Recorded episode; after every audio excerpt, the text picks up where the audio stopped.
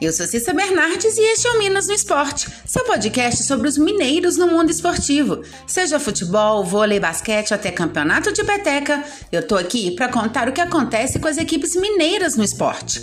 Hoje é segunda-feira, 24 de maio de 2021. O Atlético é o campeão mineiro de 2021. Apesar de novamente termos um jogo sem gols, o 0 a 0 garantiu a taça ao Galo. Com ótimas defesas do goleiro Matheus Cavicchioli e pênalti perdido pelo atacante Rodolfo do América, que acertou o travessão do gol de Everson, a partida ficou mesmo no empate sem gols e garantiu o bicampeonato alvinegro. No final do jogo, outro pênalti foi reivindicado pelos jogadores do América, mas a arbitragem mandou o jogo seguir e nem sequer avaliou o lance na cabine do VAR. O lance polêmico foi um empurrão de Igor Rabelo, do Atlético, no zagueiro americano Eduardo Bauerman. O árbitro Felipe Fernandes de Lima ouviu as ponderações do árbitro de vídeo Emerson de Almeida Ferreira pelo ponto eletrônico e mandou a partida seguir. A não marcação do pênalti gerou um princípio de confusão no gramado. Lohan, no Banco do América, até foi expulso por reclamação. E o técnico Lisca criticou duramente o árbitro Felipe Fernandes pela decisão de não marcar o pênalti a favor do Coelho. Lisca ainda lembrou que o árbitro esteve envolvido em outro lance polêmico em jogo entre Coelho e Galo na semifinal do estadual do ano passado. Na ocasião, os americanos cobraram a expulsão do zagueiro Júnior Alonso por falta no atacante Ademir. O Coelho acabou eliminado. Já a diretoria do América diz que solicitará à CBF que as gravações do VAR sejam disponibilizadas aos clubes logo após as partidas. Após o jogo, Marcos Salum, comandante do futebol do Coelho, revelou que o áudio do VAR será solicitado sim à Federação Mineira de Futebol. O dirigente afirmou que faltou coragem ao árbitro de campo e também ao árbitro de vídeo para confirmar a penalidade de Igor Rabelo sobre Eduardo Bauerman. Bom, apesar dos pesares, o 0 a 0 confirmou assim o campeonato para o Atlético. O Galo do técnico Cuca, que garantiu seu quarto título mineiro, três deles com o Alvinegro, foi a campo com Everson, Guga, Igor Rabelo, Júnior Alonso e Guilherme Arana. Jair, depois Aracho, Tietê e Nacho Fernandes, depois Johan. Savarino, depois Vargas, Keno, depois Marrone e Hulk, depois Sacha. O América, comandado por Lisca, jogou com Matheus Cavicchioli, Diego Ferreira, Anderson, Eduardo Bauerman e Marlon, depois Giovanni, Zé Ricardo, Juninho, depois Ramon, Alê, Ademir, depois Bruno Nazário, Felipe Azevedo, depois Leandro Carvalho. E Rodolfo, depois Ribamar. O Atlético volta a campo amanhã, às 21h30, pela última rodada do Grupo H da Libertadores.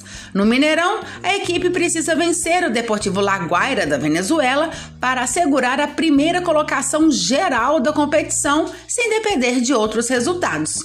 E no próximo domingo, Galo e Coelho estreiam na Série A do Brasileirão.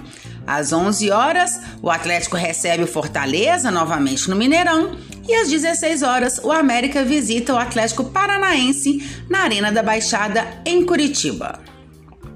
Futebol feminino. Pela Série A do Brasileiro, as Raposas perderam para o Ferroviária em Araraquara por 3 a 1. Rafaela, Leidiane e Sâmia marcaram para as paulistas e Duda descontou para as cruzeirenses. Com mais essa derrota, a equipe do Cruzeiro segue com oito pontos na tabela na 11ª colocação. E pela décima rodada, as Raposas recebem o São Paulo na quarta-feira, às 17 horas, no Sesc Alterosas. E pelo Brasileirão A2, só vitórias. As Vingadoras venceram mais uma na competição. Dessa vez, a conquista dos três pontos foi sobre o Crespon, em Brasília, por 1 a 0 com gol de Guedes. As atleticanas estão com duas vitórias em dois jogos e lideram o grupo E. A próxima partida será contra o Misto da Paraíba no sábado, às 20 horas. E as espartanas também fizeram bonito e somaram três pontos na competição. Elas venceram em casa o Brasil de Farroupilha por 2 a 0, com gols de Jéssica Beiral e Serrana. As espartanas estão no grupo F, na terceira colocação. E o próximo compromisso será diante da Ponte Preta de São Paulo no próximo domingo, às 15 horas, no Moisés Lucarelli, em Campinas. No Atlético, o atacante Eduardo Vargas foi convocado pela seleção chilena para os dois próximos jogos do time nas eliminatórias sul-americanas para a Copa do Mundo. Com isso, o chileno desfalcará o Galo em pelo menos uma partida do Brasileirão e uma da Copa do Brasil. O Chile visita a Argentina no dia 3 de junho e na rodada seguinte, no dia 8, eles recebem a Bolívia, no Estádio Nacional de Chile. Vargas não poderá atuar pelo Galo contra o Remo no dia 2 de junho, na partida de ida da terceira fase da Copa do Brasil, e contra o Esporte, na segunda rodada do Brasileirão, assim como o Júnior Alonso, o zagueiro também convocado pela seleção paraguaia. Cruzeiro. A estreia na Série B contra o Confiança no próximo sábado, às 16h30, em Aracaju, marcará para a equipe celeste o início de uma série pesada de jogos. Em 40 dias, o time entrará em campo 10 vezes, tanto pela segundona e duas pela. Perdão, 10 vezes pela segundona e duas pela Copa do Brasil. Preocupado com o impacto em que essa maratona pode ter para os jogadores, o técnico Felipe Conceição admite rodar bastante o elenco. O treinador e a sua comissão técnica querem aproveitar essa última semana de intertemporada na Toca da Raposa 2 para equilibrar o grupo fisicamente. E foi por essa razão que o Cruzeiro realizou dois jogos treinos neste último sábado. Pela manhã, os titulares empataram com o Boa Vista do Rio por 1 a 1 e na parte da tarde, os reservas derrotaram o Boa Esporte por 2 a 0.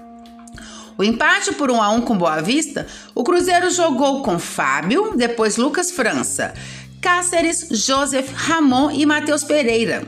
Adriano, depois Flávio, Matheus Barbosa, depois Jadson e Rômulo, depois Marcinho. Bruno José, Rafael Sobes, depois o e Ayrton, depois Felipe Augusto.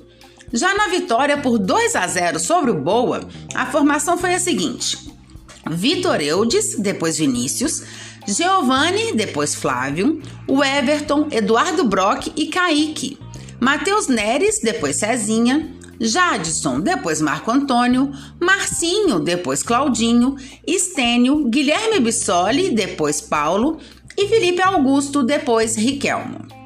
Bom, eu volto então na quarta-feira, com o resultado da partida entre Atlético e Laguaira, que acontece amanhã pela Libertadores, e claro, com muito mais informações sobre os times mineiros no esporte. Até lá! E se você quer saber sobre o seu time ou qualquer informação esportiva de Minas, manda mensagem, perguntas, dá um oi. Meu Twitter é arroba Cissa Bernardes e meu e-mail é cissabernardes.gmail.com. Até mais e boas competições para todos!